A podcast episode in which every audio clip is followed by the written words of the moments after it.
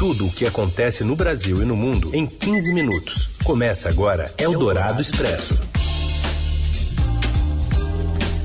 Olá, olá, seja bem-vinda, bem-vindo. Eldorado Expresso mais uma vez no ar. A gente está aqui para resumir para você o que acontece de mais importante neste último dia útil de julho. Eu sou a Carolina Ercolim e comigo Raíssen Abac. Tudo bem, Raíssen? Tudo bem, Carol? Um, boa tarde. Se bem que está meio que anoitecendo em São Paulo, para quem nos tá. ouve pelo FM 107,3 Eldorado, também no aplicativo ou no site radioeldorado.com.br. E aí pode ser um boa noite, até de noite mesmo, para quem nos ouve em qualquer horário. É isso, capital paulista com felizmente chuva que chegou para lavar aqui toda essa poluição que a gente estava vendo. Vamos aos destaques então deste 29 de julho. O Ministério da Saúde confirma a primeira morte por varíola dos macacos no Brasil. Em São Paulo, há três casos em crianças. A taxa de desemprego cai para 9%, mas ainda atinge mais de 10 milhões de pessoas e o número de trabalhadores informais é recorde e chega a 40%. E ainda, o caso de uma família mantida em cárcere privado por 17 anos no Rio e os aliados que escondem Jair Bolsonaro na campanha eleitoral. É o Dourado Expresso. Tudo o que acontece no Brasil e no mundo em 15 minutos. O Ministério da Saúde confirmou nesta sexta a primeira morte por varíola dos macacos, a monkeypox, no Brasil. O paciente, um homem de Uberlândia, em Minas, estava internado no Hospital Eduardo de Menezes, em Belo Horizonte, morreu ontem. Ele tinha 41 anos e graves problemas de imunidade. Segundo a pasta, a causa do óbito foi choque séptico agravada pela monkeypox. Nos últimos tempos, segundo a Organização Mundial de Saúde, a taxa de letalidade da varíola dos macacos foi de cerca de 3 a 6%. Para a varíola humana maior, esse percentual chegava a 30%. E em São Paulo, a prefeitura confirma os três primeiros casos de monkeypox em crianças. Os detalhes com a Renata Kumura. Boa tarde. Olá, boa tarde. A Prefeitura de São Paulo confirmou o registro até o momento de três casos de varíola dos macacos em crianças no município. São as primeiras notificações no público infantil. Conforme informou a Secretaria Municipal da Saúde, todas estão em monitoramento sem sinais de agravamento. No último sábado, a Organização Mundial da Saúde decretou que a doença é uma emergência de saúde pública de caráter global. A entidade levou em consideração o cenário extraordinário da doença, que já chegou a mais de 70 países. De acordo com o município, com a nova realidade internacional, busca-se aumentar a coordenação entre os países e reforçar os mecanismos de busca ativa com o objetivo de implementar medidas que ajudem a conter a circulação do vírus. Desde os primeiros alertas da OMS para a doença, a secretaria afirma que instituiu protocolos para toda a rede pública e privada para o atendimento dos casos suspeitos. O órgão mantém ainda operação de atendimento, diagnóstico e monitoramento monitoramento. Em uma semana, o Brasil registrou um crescimento de 65% nas notificações de varíola dos macacos. São Paulo é o estado com mais casos, 744, seguido do Rio com 117 e de Minas Gerais com 44. E professor, pesquisador e médico infectologista da Unip da Unesp, Alexandre Naime Barbosa, em entrevista à Rádio Dourado, avalia que o Brasil deveria estar atento à corrida mundial por vacinas para a monkeypox, já que o país registrou quase mil casos de varíola dos macacos nesta semana.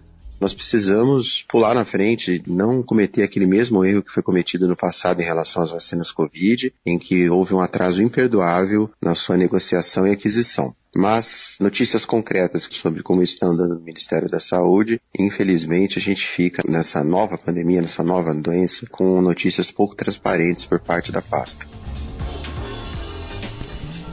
Ainda de acordo com ele, o país vive uma subnotificação de casos também apesar, entre aspas, que fique claro, do Brasil ter registrado, mais uma vez, entre aspas, apenas mil casos, no Brasil isso provavelmente está acontecendo por uma falta de diagnóstico. Então, se nós fôssemos tomar ações, melhorar a questão de comunicação com a população sobre quais são os casos suspeitos, para que essas pessoas possam ir ao serviço de saúde. Melhorar também a abordagem clínica, o manejo, a suspeição dos casos e o diagnóstico correto, a coleta de material em termos de educação em saúde continuada aos profissionais de saúde.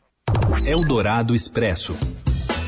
O desemprego fica em 9,3% no segundo trimestre, menor taxa para o período em sete anos, mas teve muita informalidade aí puxando isso também. Os detalhes do Rio de Janeiro vem com o repórter do broadcast Vinícius Neder. Boa tarde.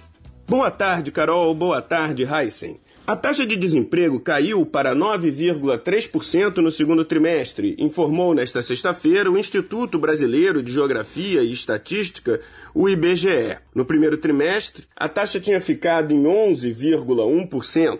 A taxa de 9,3% é a menor para segundos trimestres desde 2015, quando ficou em 8,4%. No total, o Brasil registrou no segundo trimestre 10 milhões e 80 mil desempregados. Na comparação com o segundo trimestre do ano passado, são 4 milhões 751 mil trabalhadores a menos na fila do desemprego. A queda no desemprego foi puxada pela geração de vagas. No segundo trimestre, o Brasil tinha 98 milhões 269 mil trabalhadores empregados, em postos formais e informais é o maior contingente já registrado pelo IBGE. O número indica a geração de 2 milhões 994 mil vagas entre formais e informais na comparação com o primeiro trimestre deste ano. Desde que a economia começou a se recuperar do tombo provocado pela pandemia no segundo semestre de 2020, a retomada dos empregos vinha sendo puxada pelas vagas informais. Agora, na passagem do primeiro para o segundo trimestre deste ano, dois terços dos empregos criados foram em vagas formais, com carteira assinada no setor privado ou no setor público. Por outro lado, o rendimento segue em queda. O rendimento médio do trabalho ficou em R$ 2.652, uma queda real, com correção pela inflação, de 5,1% na comparação com o segundo trimestre de 2021. Atualizado, o valor é menor do que todos os rendimentos médios registrados em 2012. Segundo o IBGE, os salários até foram maiores na comparação com o segundo trimestre de 2021, mas os ganhos foram corroídos pela inflação. Eldorado Expresso. A polícia prende um homem suspeito de manter a família com a esposa e dois filhos em cárcere privado por 17 anos no Rio de Janeiro. Uma história bastante triste para essa sexta-feira. De lá fala o Márcio Dozan. Boa tarde. Olá, Carol, olá, Heisen, olá a todos. Um homem identificado como Luiz Antônio Santos Silva foi preso na manhã de quinta-feira em Guaratiba, na zona oeste do Rio, acusado de manter a família em cárcere privado há 17 anos. A polícia militar chegou até essa residência após denúncias anônimas e, ao chegar ao local, encontrou dois jovens amarrados e muito desnutridos. Além do homem ser preso, a polícia encaminhou a família toda para um hospital municipal aqui do Rio e, segundo a Secretaria Municipal de Saúde informou nesta sexta-feira, os três chegaram em estado de desnutrição muito grave, mas já estão estabilizados e passando por cuidados médicos. O caso está sendo investigado pela 43ª Delegacia de Polícia e, segundo a Secretaria de Administração Penitenciária, ainda não deu entrada no sistema prisional do Rio de Janeiro. Por hora era isso e abraço a todos. Você ouve Eldorado Expresso. Seguimos com as principais notícias desta sexta-feira. O ministro da Casa Civil, Ciro Nogueira, o presidente da Câmara, Arthur Lira, escondem o presidente Jair Bolsonaro em campanhas de aliados. A Júlia Afonso, de Brasília, traz as informações. Boa tarde, Júlia. Boa tarde, Carol. Boa tarde, Heisen. Boa tarde, ouvintes. Diante da vantagem do ex-presidente Luiz Inácio Lula da Silva nas pesquisas de intenção de voto no Nordeste, o presidente da Câmara, Arthur Lira, e o ministro-chefe da Casa Civil, Ciro Nogueira, escondem o presidente Jair Bolsonaro das campanhas de seus principais aliados locais. No Piauí, o Diretório Estadual do Progressistas, controlado por Nogueira, acionou o Tribunal Regional Eleitoral para tentar proibir a circulação de imagens de seus candidatos ao lado do presidente. Na ação, o partido do ministro justifica que Bolsonaro possui altíssimo índice de rejeição em pesquisas mais recentes e diz que o material que circulava no WhatsApp dos seus candidatos ao lado do presidente é fake news. O Progressistas afirmou ao TRE que, diante da impopularidade do presidente, eles serão prejudicados se aparecerem ao seu lado. Pesquisa Datafolha, divulgada nesta quinta-feira 28, mostra que Lula aparece 35 pontos à frente de Bolsonaro nas intenções de voto para o primeiro turno no Nordeste, o que dá ao petista 59% da preferência ante 24% do presidente.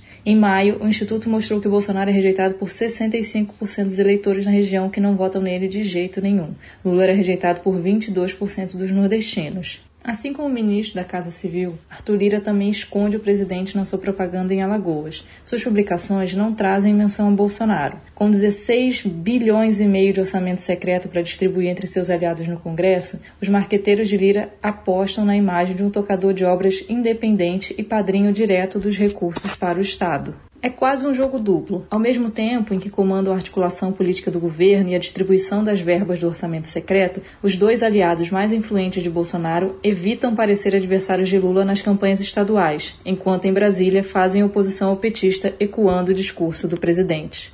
Eldorado Expresso. O consórcio de veículos de imprensa, que inclui o Estadão, Folha de São Paulo, G1, O Globo, UOL e Valor, vai promover no dia 14 de setembro um pool, um debate entre candidatos à presidência da República. Juntos, os seis veículos são lidos mensalmente por 74 milhões de pessoas. O debate tem o objetivo de assegurar que o eleitor brasileiro consiga ter um conhecimento aprofundado sobre o que pensam e como se posicionam em relação aos temas centrais os candidatos favoritos a governar o país pelos próximos quatro anos. O consórcio irá convidar para o debate os quatro primeiros colocados da última pesquisa IPEC ou Datafolha da semana, que antecede a realização do evento. Em caso de empate, das intenções de voto, não será levada em conta a margem de erro, o candidato cuja aliança tenha mais parlamentares no Congresso será convidado. O evento vai ocorrer desde que ao menos três dos quatro primeiros colocados confirmem presença e compareçam no dia. O modelo de debate permitirá tanto perguntas entre os candidatos quanto de jornalistas para com candidatos. Com duração aproximada de duas horas, ele será transmitido ao vivo exclusivamente nas plataformas digitais dos veículos do consórcio. Eldorado Expresso. E o debate agora é o VAR, após o afastamento do árbitro Luiz Flávio de Oliveira e também do árbitro de vídeo que estava com ele no jogo entre Flamengo e Atlético Paranaense a CBF começa a passar a limpo o trabalho da arbitragem no futebol brasileiro. Quem conta é Robson Morelli. Olá, amigos. Quero falar da arbitragem do futebol brasileiro mais uma vez. Luiz Flávio de Oliveira e a turma do VAR que apitou Flamengo e Atlético Paranaense, toda ela foi afastada por tempo indeterminado a mando da CBF. A CBF já se manifestou nessa semana que pretende passar a limpo a comissão de arbitragem e o trabalho dos árbitros do futebol brasileiro. Não se sabe ainda como ela pretende fazer isso, mas o recado parece bastante claro. Juiz que erra numa partida vai começar a ser afastado no dia seguinte, vai para a geladeira e não se sabe quando volta a apitar. Luiz Flávio de Oliveira apitou esse jogo pela Copa do Brasil, um pênalti a favor do Flamengo, puxão de camisa, muito claro, não foi dado e a turma do VAR também não chamou atenção para isso. Duas possíveis expulsões em agressões, em chutes de Gabigol e Arrascaeta, que o juiz também nada anotou e o VAR também não participou de nenhum lance desse tipo. Então, membros da comissão do VAR e o próprio Luiz Flávio de Oliveira afastados por erros na arbitragem. É isso, gente. Falei, um abraço a todos, valeu. Eldorado Expresso. E aí a gente fala também sobre uma, uma mudança né, no interior paulista, suspensão de saltos, que transforma o centro de paraquedismo de 50 anos lá em Boituva em local fantasma. E o comércio já relata a redução de 40% no movimento. José Maria Tomazella. A suspensão das atividades do Centro Nacional de Paraquedismo mudou a rotina dos 63 mil moradores e causa impacto no comércio de Boituva, no interior de São Paulo. Após uma semana de paralisação, o complexo turístico às margens da rodovia Castelo Branco, que reúne 15 escolas de paraquedismo e seis empresas de balonismo, mais parece um local fantasma. Donos de restaurantes e hotéis relatam queda de até 40% no movimento devido ao sumiço dos paraquedistas e turistas em plena temporada em razão das férias escolares. O CNP emprega 800 pessoas e vinha realizando média de 15 mil saltos por mês. Boituva se tornou o local onde mais pessoas saltam de paraquedas no mundo. A interrupção dos voos e lançamentos de paraquedas foi determinado pela Justiça depois da morte de um aluno de paraquedismo que caiu sobre o telhado de uma casa no último dia 19. Foi a quarta morte de paraquedistas no espaço de quatro meses este ano na cidade, um número sem precedentes nos 50 anos de história do centro. Dirigentes do Centro de Paraquedismo entraram no Tribunal de Justiça de São Paulo com pedido para a retomada das atividades, mas ainda aguardam uma decisão. E assim a gente encerra o Eldorado Expresso desta sexta, fechando mais uma semana, agradecendo demais a sua companhia aqui conosco. Semana que vem estamos aí. Combinado, Heisen? Combinado, mas vamos, vamos, combinar também o seguinte: só em agosto. É. Tá? Bom fim de semana e só em agosto. Sem trocadilhos, agora. né? Também. Agosto, agosto de todo mundo. Isso, até mais. Você ouviu Eldorado Expresso tudo o que acontece no Brasil e no mundo em 15 minutos.